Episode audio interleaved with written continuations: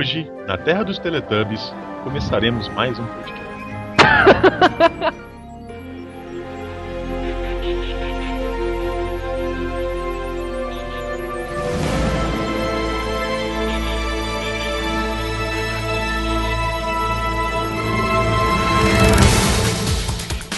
Olá, gamers! No podcast dessa semana vamos falar sobre espionagem em diversas histórias, cinema, quadrinhos e principalmente games. Eu sou o Vina das Montanhas e o momento em que você fecha os seus olhos num campo de batalha é o momento em que você nunca mais irá os abrir.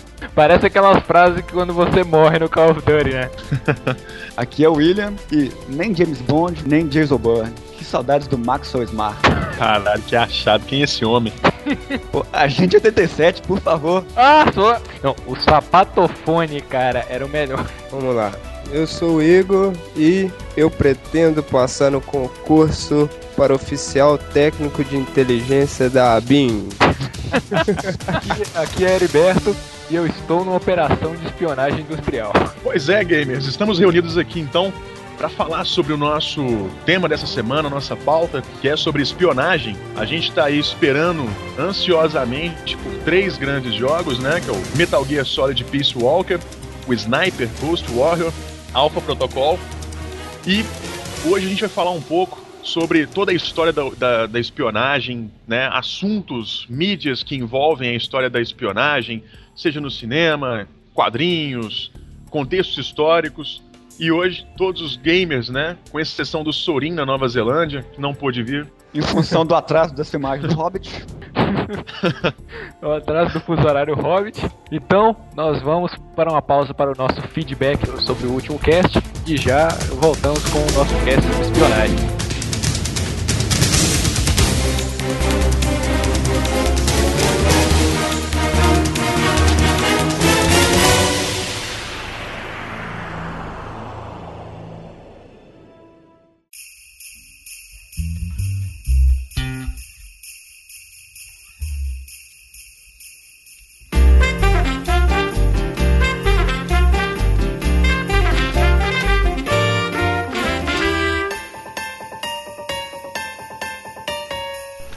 Ouvintes. Aqui é o Heriberto e até o fechamento dessa edição do Café com Games, eu não pude entrar em contato com o Vinícius, nem com o Sorin, nem com o William, nem o Igor, então fazer essa leitura de e-mails sozinho. Na hora da gravação, eu decidi chamar de feedback porque a gente não recebeu nenhum e-mail ainda, mas a gente eu tô aqui para poder falar o retorno que a gente recebeu de todas as pessoas que viram o podcast, né? A gente apresentou para amigos, pessoas que a gente conhece que são fãs de videogame, é, no caso de alguns até para familiares, né? E assim, a gente agradece de, de coração mesmo a, a resposta, sabe? Teve uma galera assim que gostou pra caramba, gente que disse que riu muito, que passou, procurou jogar algum dos jogos que a gente recomendou, o pessoal que falou procurar o Fallout, procurar o Green Fandango. E assim, muito legal. Obrigado mesmo pela, pelas respostas, né? Teve alguns comentários, algumas críticas também, né? Que o pessoal que é marinheiro de primeiro podcast não está muito acostumado com a duração, né? Que, o, que é o padrão Nerdcast downloading, que é durar uma hora ou um pouco mais, né? Então esse segundo aqui está um pouco mais curto para vocês se acostumando. E vamos colocar aí um central de contatos, né, onde a gente vai postar os casts temporariamente, que é no endereço cafecgames.blogspot.com. A gente vai ter os podcasts sendo postados lá por enquanto.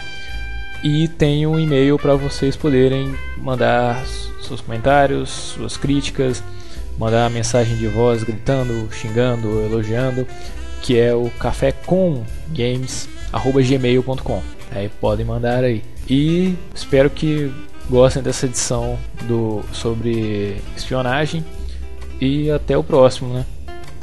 E que a força esteja com todos vocês.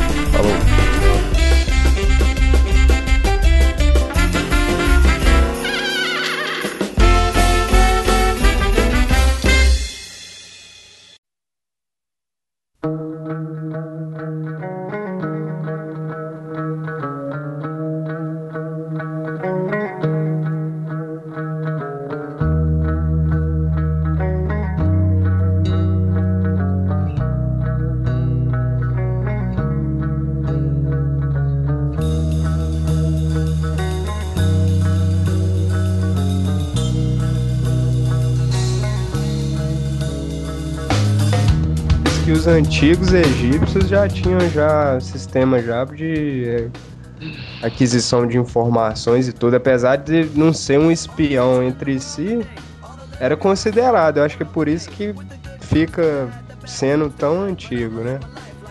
Porque qualquer No- forma você no- passar uma informação de um governo, um rei, o que for, entre as nações e tudo mais, informações que têm valor político, seja de alguma importância assim, já podia ser considerado espionagem, né?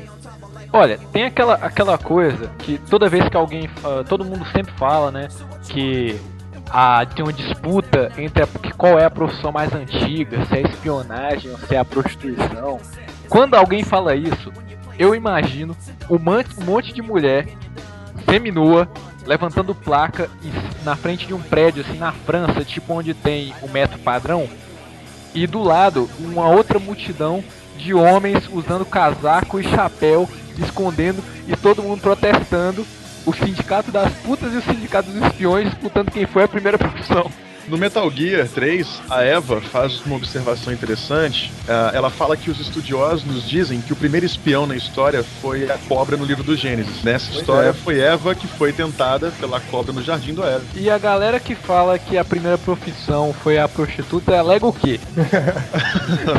Não vai me dizer que é só da Eva. É. Então, espionagem, a gente vai definir como a prática de obter informações de caráter secreto ou confidencial sem autorização deste. Uma coisa que eu sempre quis saber, cara, é o seguinte: é porque você pensa assim, como a coisa mais plausível pra espionagem é aquela pessoa que se disfarça, que se faz passar por um funcionário daquele lugar, né? É o que o pessoal às vezes chama de agente duplo, né? O que eu sempre quis saber é: existe de verdade aquele sujeito que se veste com a roupa com a roupa apertada e entra dentro de base sem ninguém perceber? Olha, rapaz, eu não sei não, viu? Eu acho que isso é mais coisa de cultura pop. Eu acho que espionagem é um pouco mais sofisticado do que isso daí. É, coisa do cara disfarçar, conseguir identidade falsa, nacionalidade e, trabalhar no, obter, e obter informação. Seu agente Nacionalidade. Uma secreto dúvida que eu mesmo. tenho é o seguinte: é, um espião russo, imagina que a Rússia vai formar um espião. Vai ser um espião para trabalhar na CIA. Vamos infiltrar um espião na CIA. Aí como é que ele vai trabalhar lá? Digamos assim, primeiro dia de trabalho. Chega lá pro, pro chefe assim, o chefe, e, bom dia, aí ele, bom dia, camarada, tudo bem com vocês? Como é? Pois é, aquele sotaque russo, cara. Como é que é? É, o que acontece muito é de, pagar uma pessoa am- americana mesmo e ficar, tipo, trair o seu país, né? Na época, por exemplo, na, da, da, da Guerra Fria e da ditadura militar no Brasil, tinha uma paranoia de pessoas aqui no Brasil e nos Estados Unidos que fossem simpatizantes do Partido Comunista. E havia uma perseguição com qualquer um que lesse livros, que apoiasse ou que quer suportasse a ideia. Uma verdade sobre o comunismo, então é: o comunismo paga bem. Pra você pra trair seu país, né? We hold the world ransom for 100 billion dollars. Ah, eu acho que o, o- o espião mesmo, aquele que se camufla e tudo, que, que chega num lugar sem ser notado, eu acho que fica mais pra ficção realmente. O espião, ele é um treinado para obter determinados segredos, né? Sejam segredos militares, segredos políticos, segredos econômicos, sociais, enfim. E eu acho que a espionagem está mais para, por exemplo, um governo colocar um determinado espião, entre aspas, porque nenhum governo assume que pratica espionagem, entendeu? Eles dão outros nomes. Eles, por exemplo, a BIM não é uma agência de espionagem, é uma agência de inteligência. É óbvio que é uma agência de espionagem, mas como que eles vão colocar um espião para poder obter determinado segredo? Eles vão plantar o cara lá dentro com um determinado cargo. E através desse cargo, ele vai obter informações confidenciais e ele vai conseguir desviar essas informações para a agência de inteligência que está por trás dele. É, veteranos da, da CIA, muitas agências que trabalharam durante a Guerra Fria, hoje são da iniciativa privada e trabalham na espionagem industrial. Aí, por exemplo, tem ah, como se tivesse um cara da Nike roubando tecnologia da Adidas, sabe? E só no Brasil você tem é, 50 milhões de reais investidos em contra-espionagem. E esse número multiplica por oito vezes nos Estados Unidos e em outros países mais ricos. Espionagem mais comum que a gente tem, por exemplo, é quando o funcionário de uma empresa vai trabalhar para uma outra empresa para fazer a chamada espionagem industrial. Você tem uma concorrente, eu quero saber o que, que ele está fazendo, você coloca um funcionário para trabalhar lá dentro e ele vai obtendo as informações confidenciais da empresa, de projeto e tudo, para poder trazer isso para dar uma vantagem maior para outra empresa, entendeu? É a prática mais comum de espionagem que a gente tem. Aí o, a parada que o William falou, né, do trem do, do comunismo pagar bem. Eu acho que assim, pro cara se arriscar tanto, ele tem que ser bem pago. Aí daí vem aquele conceito de glamour que o cinema dá pro, pro espionagem, né? Na verdade, esse conceito glamour surgiu com o 007. É. Mas eu acho assim, né, deve, deve, o, a ficção deve se levar disso, né, do, a questão do segredo, pô, aí o segredo causa mistério, aí a, os envolvimentos, os romances, isso tudo leva a deixar a criatividade de qualquer roteirista bêbado lá no alto, né? É, lembrando que alguns escritores né, de livros de espionagem foram realmente espiões. Né? Um exemplo aí, acho que o mais famoso agora é o, é o John Le Carré, que é o autor do Jardineiro Fiel, do Alfaete do Panamá. Um, tem um filme chamado Alfaete do Panamá, é um filme com o, o, aquele ator que fez o. chegou até a fazer o 007, aquele britânico lá, o Pierce Brosnan, exatamente. Que é bem legal também uhum. o filme. E o John Le Carré, ele, chegou a trabalhar na MI5 lá, né, na, Inglaterra. Aí e, o nome dele não é esse, né? O John Le Carré é o pseudônimo. Depois foi revelado o nome real dele, nem, nem sei qual é. Mas ele é um cara que entende espionagem. Eu não li nenhum livro dele, mas já li algumas críticas sobre o livro dele. E as críticas falavam que os livros dele são aqueles que mais chegam perto da realidade do que é espionagem. Se você quiser saber realmente o que faz um espião, a maneira mais é, confiável, né? Você vai mais se aproximar do real é através de um livro do, John Le Carré. We hold the world ransom for 100 billion dollars.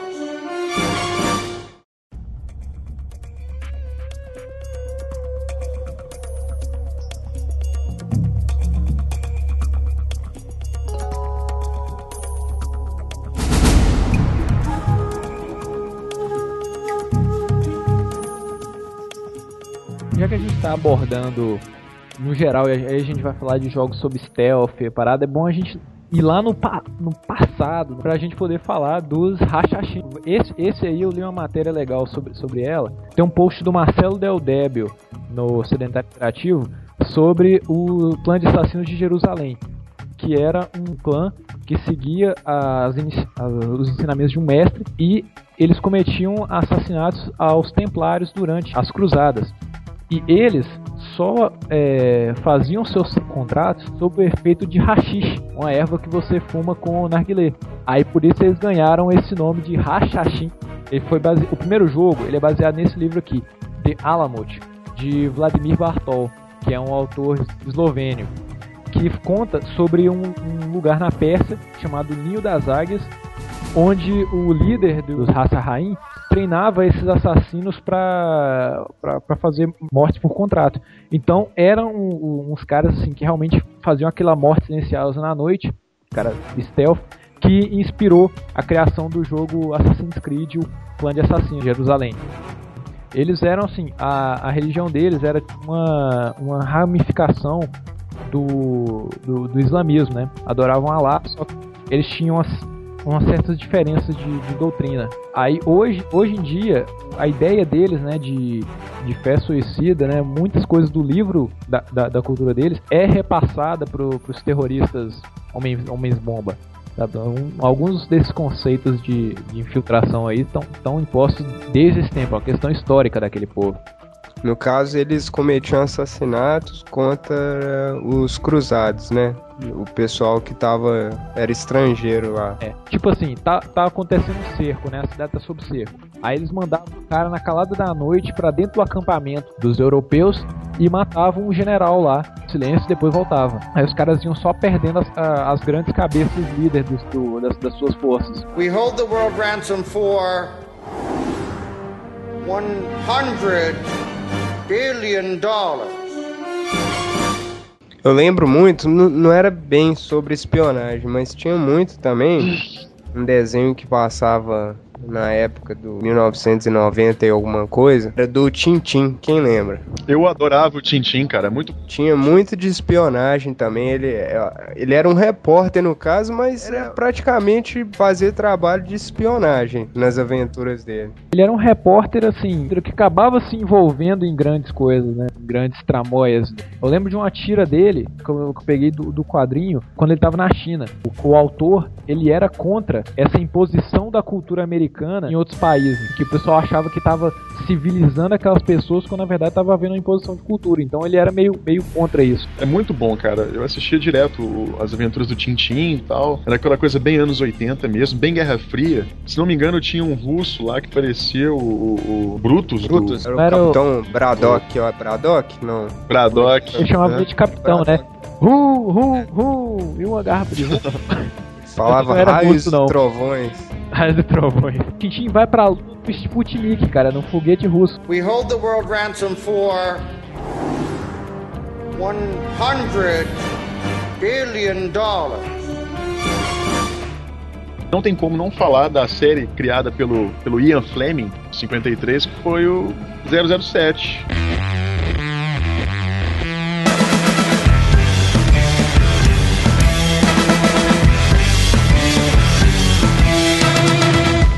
Que colocou aí o primeiro personagem, né, acho que da história do cinema, espião, foi o James Bond. Criou todo o estereótipo que, que tá na cabeça das pessoas hoje de espião, né? É o glamour, é o, é o charme, é a, a, ideia de inteligência contra inteligência, tudo, tudo que quando a pessoa pensa em espião, ou o cara vai pensar naquele sujeito com hum. sobretudo e um chapéu, estilo, estilo secreto, ou o cara vai pensar em James Bond. A personalidade do James Bond é um pouco inspirada na personalidade do autor, né, do, do Ian Fleming. Não que ele fosse, né, aquilo tudo que o James Bond é, mas ele gostava de carros, ele amava carros, ele gostava de vida boa, de noitadas, né? Então ele acabou colocando um pouco da, da personalidade que ele era mesmo no papel do espião e criou esse personagem que eu adoro, o James Bond, por exemplo. Acho eu acho demais essa mistura de. Porque é muito sarcasmo, né? Peão, que ao mesmo tempo é cheio de mulher atrás dele, conhece todo mundo, se apresenta todo mundo, né?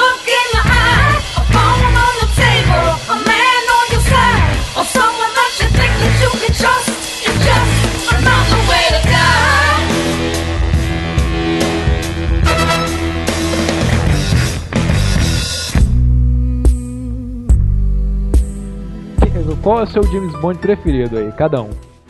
Eu já vi a atuação de todos os, os atores, né, que fizeram o, o 007, o James Bond. Eu comecei a gostar de 007 foi pelo Pierce Brosnan. Eu acho que o Pierce Brosnan, ele consegue transmitir toda, todo o que é realmente o, o 007. Eu acho que ele consegue transmitir até mais do que o Sean Connery, na minha opinião.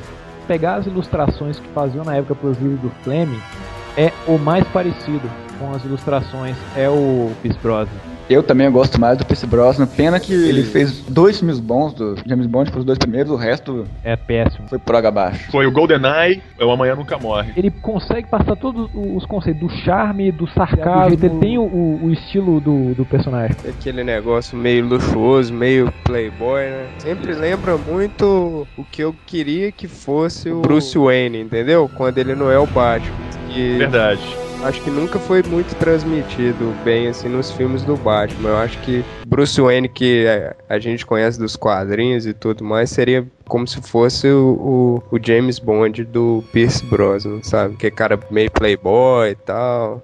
Bruce Wayne, pra mim, aquele do desenho de 92, que tem a voz do Pumba. Voz do Pumba? Não, aquele com a voz bem grossa, assim, do desenho Batman. Então. Ah, é mesmo. Aquele desenho é sensacional. É, não, é, detalhe, ele foi, ele foi produzido em 92, mas aqui no Brasil só veio passar em 97. Nisso, o Batman também é um dos artifícios dele é espionagem, né? Como ele não tem muito superpoder, ele é praticamente um espião. Muitas coisas que ele descobre como Bruce Wayne, depois, como Batman, ele ia lá e resolvia, né?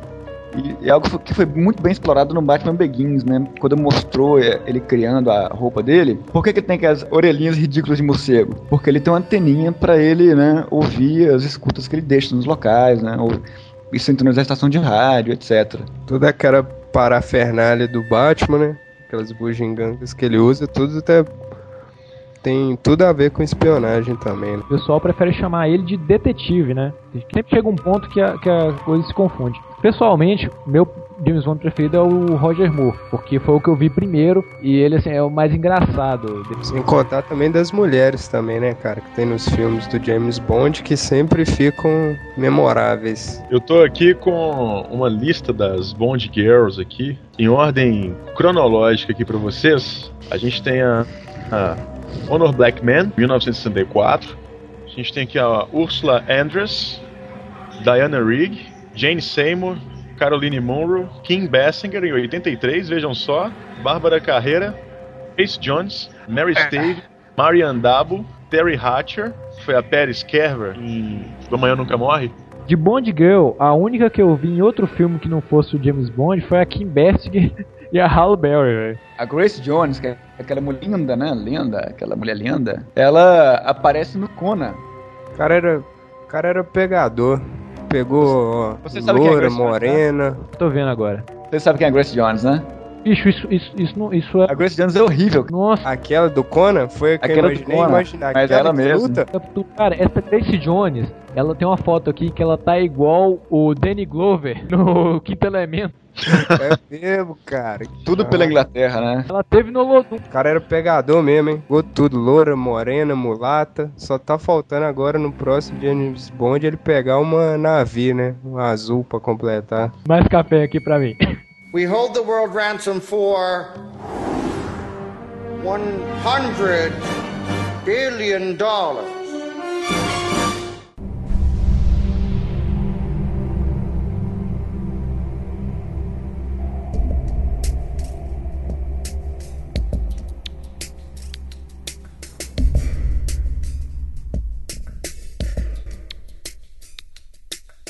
O Jason Bourne é um cara que pegou a linguagem James Bond, pegou o, o estereótipo, deu uma repaginada, uma mudada e mudou completamente, né?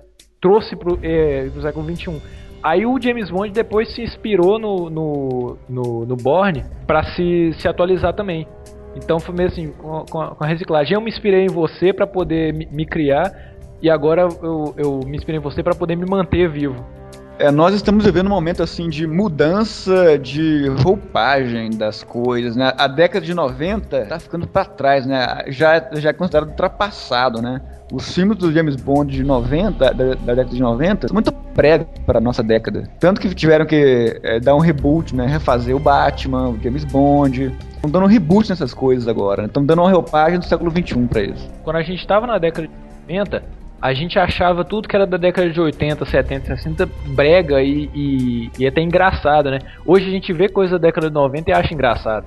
É, eu digo assim, até na própria narrativa, né? Hoje eles querem a linguagem mais crua, né? A gente, né, a linguagem do James Bond, de Jason Bourne, aquela coisa crua, realista. E o que afundou os filmes do James Bond em 90, né, e também do Batman, né? Infelizmente, foi levar para um lado de fantasia, né? Os filmes de James Bond já estavam assim, castelos de gelo, inimigos que não sentiam dor, inimigos que eram unidimensionais, né? O Batman, Joe Schumacher. Então, hoje as coisas voltaram para inimigos que são pessoas, né? Eu só assisti o, o novo filme do Bond, o Cassino Royale. O inimigo dele, o que, pelo menos o que aparece no filme a maior parte do tempo, é que é o Le. Ele é um jogador que ele tá assim com o dedo na reta, né? Não é aquele inimigo da década de 90 que é aquele cara é o inimigo por ser o inimigo, pra estar lá no plot do filme, não, é um cara que tá com o dedo na reta e precisa recuperar a grana porque ele fez um investimento lá.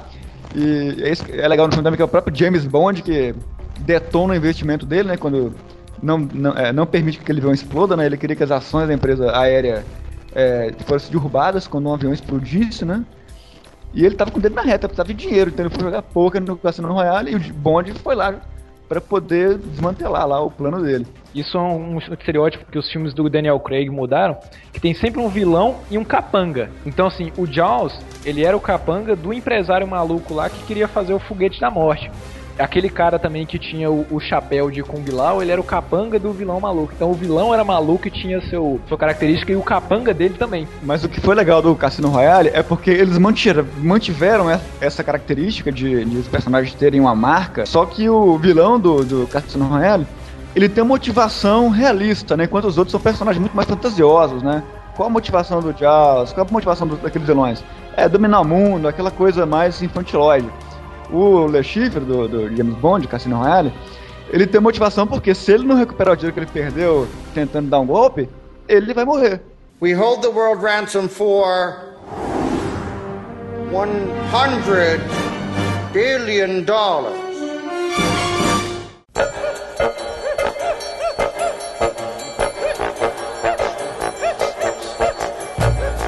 Agora, não dá pra deixar de falar de espionagem, de espião, sem citar um espião inglês é, super importante que é o Austin Powers. Né?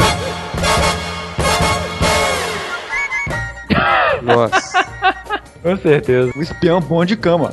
Cara, eu sou muito fã do Austin Powers, velho. Os nomes dos filmes também são cheios de trocadilhos também, né? É um humor grosseiro, né, rapaz? Que trabalha muito com estereótipo, né? E É. tem um vilão que é memorável, né? Que é genial, que é o... Dr. Evil. Dr. O Evil. nome também das Bond Girls também é cheio dos trocadilhos também. Pena que não fizeram, que eu não conheço nenhum jogo, né, do Austin Powers, porque daria pra fazer algo misturando espionagem É. média, poderia ser algo bacana, né?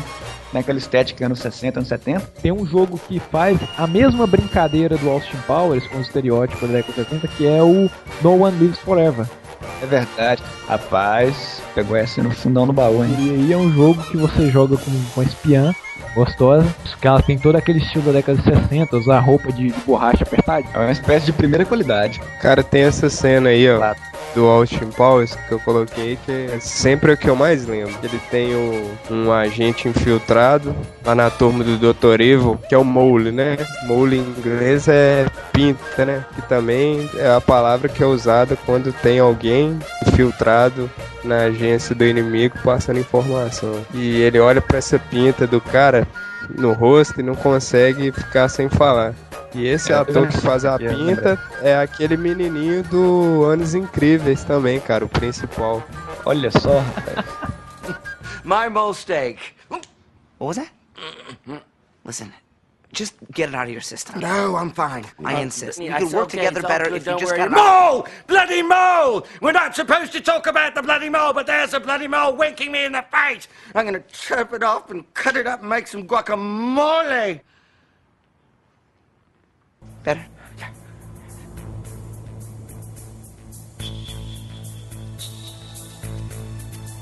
Para os nossos ouvintes que não sabem, o gênero, o gênero de espionagem nos videogames são chamados de stealth. E o primeiro jogo de stealth né, da história do videogame, vocês sabiam que era o Castle o Wolfenstein? Como você jogar como stealth no Wolfenstein? Não confundiu o, o Castle- Castle of Wolfenstein com o- Wolfenstein 3D.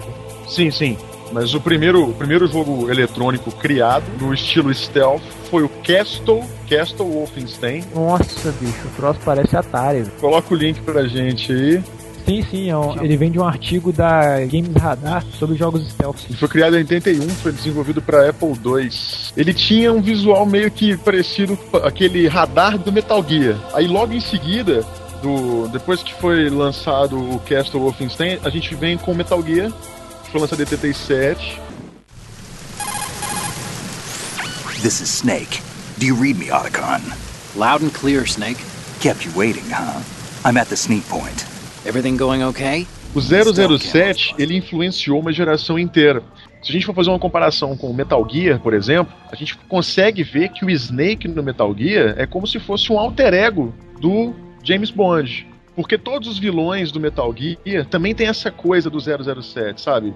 Essa coisa do da marca, sabe? marca, tem um né? cara ali que, que mexe com, com abelha, tem um cara ali que ele Mexe com ele fogo. tem dá choque, Ele eleva ao cubo fantasioso de James Bond, né? e ao mesmo tempo, ele se compara muito ao longo dos jogos da série com o 007. Mas ele fala que a carreira dele não tem o glamour, sabe? Não tem champanhe, não tem as mulheres, sabe? Ele fala que a, a carreira dele é uma carreira solo mesmo. Se ele morrer, ninguém sabe quem ele é, saca? As pessoas só conhecem ele como Snake. Antes de, de começar a falar do, do, do primeiro Metal Gear lá do, do, do MSX, a gente tem que lembrar que na década de 80, a Konami tava um festival de fazer jogo inspirado em cinema americano. Você pode perceber que assim, na década de 80, o mangá japonês, aquele estilo de arte deles, não era popular no- aqui no ocidente. Aí pra eles fazerem sucesso aqui, eles faziam os jogos seguindo o estereótipo daqui. Então tinha lá o Contra, os caras era brucutu estilo Schwarzenegger e Stallone. Tudo, tudo era muito parecido com, com, com as ideias aqui do, do cinema americano. Aí veio, por exemplo, o primeiro jogo do Hideo Kojima com a Konami, que é o Snatcher. Snatcher nada mais é do que um, uma cópia chupada de Blade Runner. O personagem é o mesmo, o mundo é o mesmo. Se você procurar aí, vocês vão ver o Harrison Ford. O Simon Belmont do primeiro Castlevania, nas artes capa, ele é idêntico ao Conan.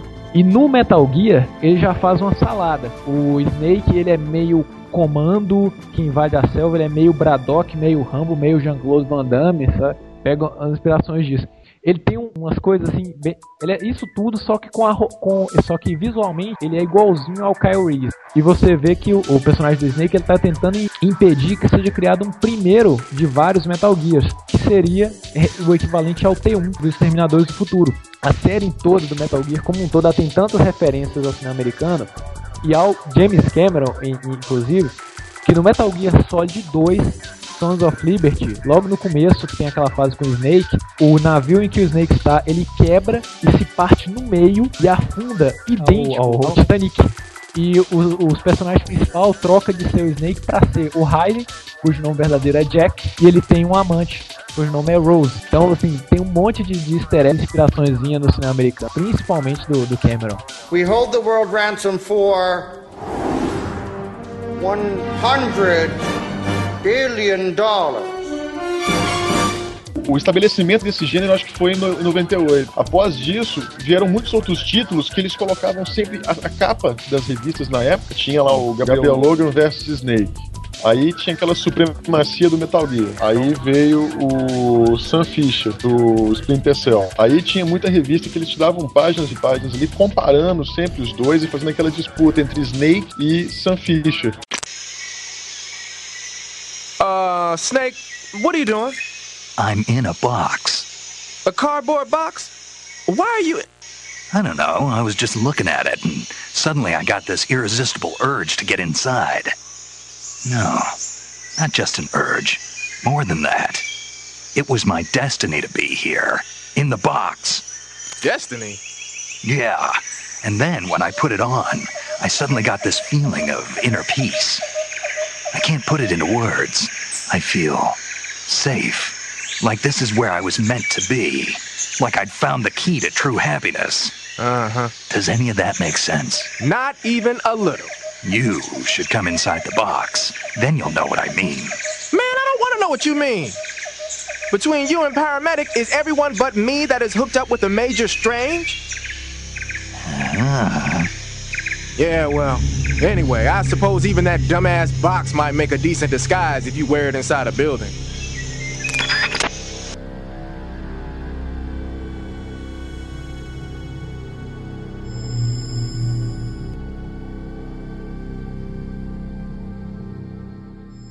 A caixa é o melhor instrumento ah. de. é o melhor instrumento de, de. Como é que fala? Camuflagem. camuflagem. Tem um, uma gadget, cara, que eu acho assim, é ao mesmo tempo super criativo e uma palhaçada, que é a fibra ótica do Sam Fisher, né? Porque o Sam Fisher, jogos anteriores, ele pegava lá a fibra ótica, enfiava por debaixo da porta e via no, no palm topzinho dele, né? Beleza. Aí, Aí, Quando, quando chega no, no Conviction, que ele perde todos os equipamentos dele fornecidos pelo governo, você tem a mesma opção de jogabilidade, mas com um caco de vidro.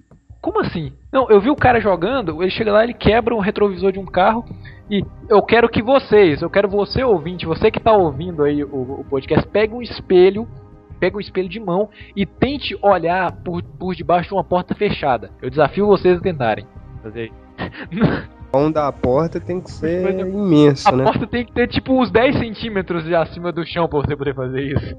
Engraçado, vocês já pensaram como é que seria a caixa do Metal Gear na vida real? Será que funcionaria? Mas a caixa, bicho, ela é tipo do que rola na, nos desenhos animados, que o carinha se esconde dentro de uma moita, aí anda um pouquinho, depois para, depois anda um pouquinho, depois para.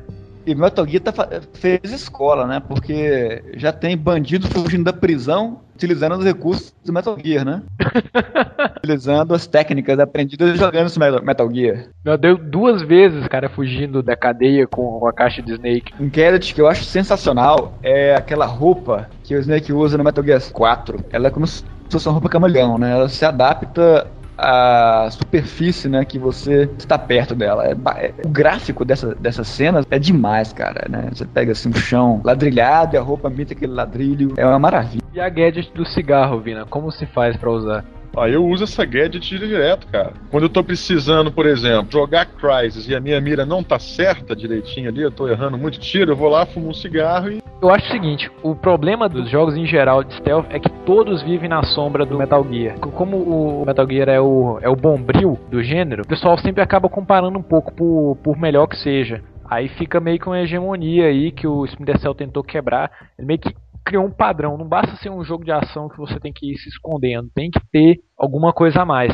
Acho que normalmente os fãs de Splinter Cell são aqueles que jogaram primeiro Splinter Cell para depois jogar Metal Gear. E acaba que o Splinter Cell vira uma referência em relação à, espionagem para ele. O Sam Fisher vira o, o, ídolo, o personagem carismático, aquela coisa. E quando eu jogo Metal Gear, você tem a espionagem colocada num mundo de fantasia, com personagens fantasiosos, aquela coisa do 007 de novo, aí o cara ele fica meio assim, né? Tem aquele choque, porra, peraí. Lá no Splinter Cell eu saí de um jogo que era todo realista para poder vir pro, pro, um, pro mundo de fantasia, aí fica aquela guerrinha entre Splinter Cell e, e Metal Gear. Uma guerrinha boa, né? Público do Metal Gear também é meio um, um pouco público de anime, sabe? Porque eu vejo que o pessoal do, do Groove gosta desse tipo de história que o japonês faz. É, aquele diálogo muito redundante, é muita explicação para uma coisa e pouca para outra. O Metal Gear ele dá explicação demais para uma coisa científica lá do de não sei o que de nanoáquinas e não dá explicação de nenhuma pro, nenhuma pro sujeito ali que é um vampiro é, poder psicológico. Mas isso, isso eu acho bacana do, do Metal Gear, por exemplo, porque ele consegue criar um universo de fantasia colocar carisma em personagens e ao mesmo tempo fazer uma linkagem com todo o contexto histórico. Né? Então, por exemplo, a gente pega lá o Metal Gear 3, ele tem todo um contexto histórico que desencadeou a Guerra Fria da forma que foi. Acronismo plausível, né? Por exemplo, o, no Metal Gear Solid de PlayStation, ele se passa foi em 2007, né? Então, o pessoal fala que os Genome Soldiers já estavam sendo testados durante a Guerra do Golfo de 91. Aí por isso que o pessoal voltou com efeitos colaterais. Aí o Snake falar assim: ó, pensei que os efeitos colaterais fossem de um material que eles usavam na bateria dos tanques. Assim, não, isso aí foi o que a gente liberou pra mídia, para encobrir a, a realidade. Umas coisas assim. E outra, a empresa também que fabrica o Metal Gear, que é uma grande corporação de pesquisa de armas, a Armspec e a DARPA, elas existem mesmo. A DARPA e a Armspec são é, corporações reais. Se você procurar aí, tem até site delas. O que eu acho que atrai os jogadores de Metal Gear, no caso, é o fato de que, apesar de toda aquela inconsistência verossímil que a gente tem, por exemplo, com aqueles personagens de, né, pô, o cara que manipula a abelha, o cara que dá choque, o cara que consegue controlar um, um tanque de guerra com o poder do corpo, sabe? É o fato do personagem principal não ter poder algum. Ser um mortal né, um mero humano. É uma coisa meio Batman, né? Em todos os vilões. Batman tem a, a superpoder, aquela desgrameira toda, e o Batman é um cara normal. Eu acho também que assim, quando você fala em jogos que tem boss battles, né? Batalhas com chefe, você só consegue pensar em jogo de, de fantasia.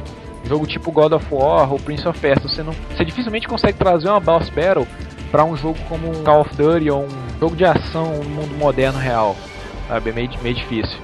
Aí o Metal Gear consegue trazer isso, fazer uma luta de chefe no estilo Zelda ou Mario no jogo de ação realista. Tanto que eu acho que assim, pelo menos os Metal Gears que eu joguei, a batalha mais marcante de todos os Metal Gears não é nem contra os vilões que têm poderes so sobrenaturais. Batalhas como contra o Revolver Ocelot, por exemplo, batalha contra a boss no Metal Gear 3, sabe, a batalha contra o Liquid Snake no primeiro Metal Gear. Eu acho essa coisa de, acho que Metal Gear conseguiu casar bem toda essa história, né, todo esse estereótipo da espionagem, aquele estereótipo de Guerra Fria, de, de, de guerra futurista, com aquela coisa, né, cultura japonesa, de, de, de personagens super carismáticos, né, com, com uma história bacana de background, com efeitos especiais e tal. O bacana é que em 97, quando finalmente o estilo mangá dominou os jogos japoneses, que foi no Final Fantasy VII, né? Todas as empresas japonesas começaram a achar que era só você fazer um personagem de mangá com cabelo espetado e que você tinha carisma, né? E empresas que souberam é, é, olhar bem isso, como a Capcom e a Konami, não se renderam a essa modinha. Então hoje, você pega qualquer jogo que japonês que tem um estilo mangá, tá um troço extremamente repetitivo, estereotipado. Os próprios jogos da, da Squaresoft estão estereotipados e chato, e a Capcom e a Konami não. O, você vê que não tem ninguém com cara de mangá ali no Metal Gear, no Resident Evil ou no Devil May Cry. Quase ninguém, né? Eles são, eles são um pouco bonitinhos demais, mas não se renderam a esse estilo e continuam fazendo personagens com bom carisma.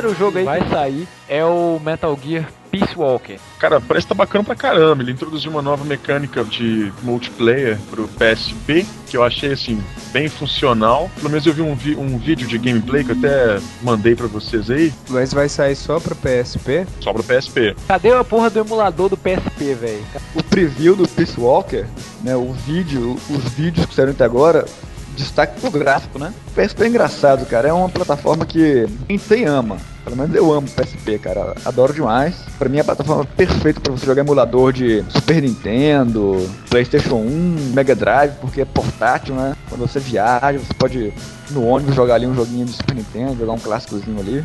Dizem que carece de bons jogos, cara. Talvez a pirataria que desanime um pouco a, a fazer mais jogos bons podcasts brasileiros, né, o pessoal não é muito fã do, do, do, PSP e eles falam que o problema dele são outros, sabe? É a hegemonia do DS, é o DS para pessoas casual, tem muito a ver com pirataria não. E, e, a, e a escassez tem muito porte do PS2 e o tamanho dele também, o pessoal reclama muito do, do tamanho. Mas aí, tem, tem uns alguém que defende o PSP aqui. Vamos levantar, vou ver se eu compro o meu também. Eu adoro o PSP, recomendo a todos. Quem tem dúvida em comprar ou não o PSP, pode comprar, cara, assim, porque tem muito jogo bom mesmo no PSP e eu acho ele a plataforma perfeita para emulação de videogames antigos, né? Até o PlayStation 1 ele emula muito bem, Super Nintendo. Eu adoro quando eu tô viajando de ônibus, eu jogo um Castlevania, eu jogo um Contra, um Super Contra nele, jogo um Street of Rage. Então fico relembrando aí, eu acho o PSP um, um tremendo gadget, cara. Um tremendo videogame. Nosso segundo jogo aí que está previsto para esse mês é o Sniper Ghost Warrior. Para quem não sabe, tem tem um jogo de 2005 que é o Sniper Ghost Elite, que assim, teve notas medianas para crítica, mas eu já ouvi muita gente falando que é fã, sabe? Que, que é muito bom o, o jogo, é o que ele se propõe, um jogo de sniper, que você tem aquela coisa da respiração e da curva do vento. E ele é feito na Chrome Engine, que foi usada para fazer o recentemente Call of Juarez Bound in Blood, que eu joguei, adorei o jogo, o Calvares, tem uma história muito massa, jogabilidade bacana. Acho que também é a mesma empresa que está produzindo. E eu e o Vina na expectativa aí, né? Jogo, um cenário gigantesco, os gráficos foda pra caramba. Tem uma proposta não lembro um pouco sandbox. o Crysis, não? O gráfico, assim, eu achei parecido Floresta. Bem parecido. Bem parecido. Ele, aí os caras usam um disfarce que parece muito o que eles usam na, no Call of Duty, a roupa, a roupa de chão.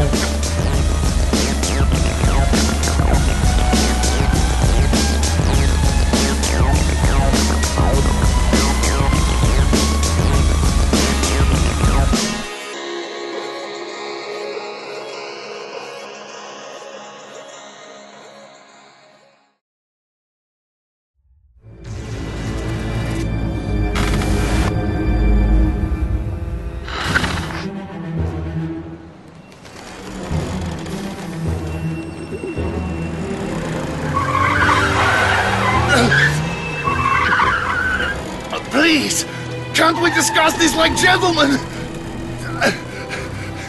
I will give you anything you wish.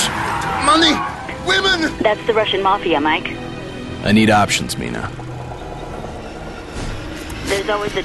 Eu não esperava que já tivesse saído as críticas até a data da gravação do cast. Me pegou de surpresa as críticas na sexta-feira. vai sair agora dia 1 de junho, que é o Alpha Protocol, da Obsidian, que é responsável por, pelo, pelo KOTOR 2 e pelo Neverwinter Nights 2. Eles, para quem não sabe, a Obsidian, ela corresponde à metade da antiga Black Isle, que fez o, a série Baldur's Gate. Aí a Black Isle se dividiu entre BioWare e Obsidian. Os caras são, assim, grandes especialistas em RPG. Tô produzindo agora o Fallout New Vegas. E, assim, os caras tentaram fazer uma proposta, foi a do Mass Effect, é fazer um RPG de ação, só que com a temática de espionagem foi criada pelo filme do Jason Bourne. Aí o jogo tem basicamente tudo que o, que o Mass Effect teve, que é que você cria seu personagem de acordo com a classe, tem armas de fogo, tem habilidades, você tem a questão das escolhas. Tá dentro de um diálogo, aí você escolhe que tipo de resposta você vai dar. Você pode fazer alianças diferentes, tem vários personagens que podem interagir. Pelo que eu li das críticas que saíram, é a melhor parte do jogo. É a questão da história e das possibilidades dela. É, eu assisti o gameplay da primeira parte, não dá para jogar porque deve ser imenso o jogo, mas achei assim, ok, normal, não tinha nada de novo na jogabilidade nem no resto, achei muito parecido com até com Hitman. Diz que assim, ele não funciona como um jogo de ação, ele funciona como, como, como um RPG. Se você vai dar um tiro no, no cara, o que vai determinar o headshot não é onde você está mirando, é a sua quantidade de pontos de mira. Isso acontece no, no Fallout também, na verdade. A skill, né? Depende da skill. O seu esconderijo depende de como você está escondido, mas pelos poderes que você ativa de disfarce. É, ele é a mesma coisa do Mass Effect. O primeiro Mass Effect, ele é muito inferior a jogos como Gears of War em termos de jogabilidade. Mas para quem acabou de sair do KOTOR, que vem é lucro. Se você for jogar o jogo esperando que você vai clicar no cara e ficar esperando ter tiro, como se fosse um RPG de turno, você vai sair no lucro. Eu, assim, tô, tô adquirindo ele, tentar trazer um review aí, gravar com o Fraps na, na semana que vem, para dar a minha opinião pessoal. A gente ainda vai fazer podcasts exclusivos sobre a série Metal Gear, né? A gente pretende fazer um podcast ainda sobre Splinter Cell. E nesse podcast foi mais pra gente poder abranger um pouquinho a história da, da espionagem nos videogames, seguindo o hype mesmo dos jogos que estão para ser lançados aí. A maioria vai ser lançado dia 8 de junho, né? O Sniper, por exemplo, vai ser lançado dia 8 de junho. O Peace Walker vai ser lançado dia 8 de junho também. O Alpha Protocol foi lançado essa semana agora, né? Exato. Então junho promete ser o mês da espionagem. Gente, tô indo nessa então, valeu. Prazerão aí gravar o cast com vocês. Sai é, desligo. E até o próximo Café com Game.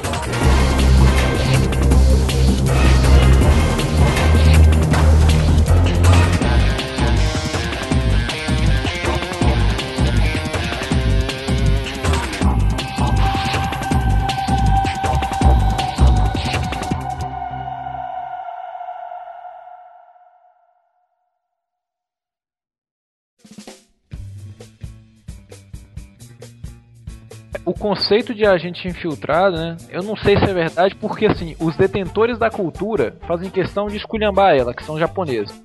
Sobre os ninjas, né? Que os ninjas são aquelas pessoas treinadas para pelo menos do que se sabe, treinada para ser silencioso, para infiltrar, para fazer assassinato. Uma grande verdade é, se o cara é um bom espião, ele não é conhecido. Não existe espião famoso. Mas os japoneses galhofam tanto, mas tanto o, conce o conceito de ninja que ninguém sabe o que, que é. É realmente isso? Se, se é só um cara que veste uma máscara, né? tá perdido. Eu tenho para mim que o mais próximo da, próximo da realidade é o do jogo Tencho. Sim, eu acho que a, o conceito do ninja tá mais pro assassino silencioso. Né? O ninja ele, ele invade a sua casa, toma o seu refrigerante, come a sua mulher e você nem percebe, nem ela. Eu, conhe eu conheço um cara que tomou do refrigerante e deu uma tapa no cara do vinho. E não é um assassino silencioso, é um programador. não comeu Como é que é essa história? Que tomou o que? Refrigerante do Vino? Mas ele não precisou chegar por trás, não. É um primo meu que estudava com a gente, deu, chegou pro Vino assim do nada, tomou do refrigerante dele, deu um tapa na cara e saiu. Era um, era um ninja sorridente. que era refrigerante, hein? Imagina se fosse cachaça, né? Se fosse cachaça, ele perderia o bônus de destreza após beber.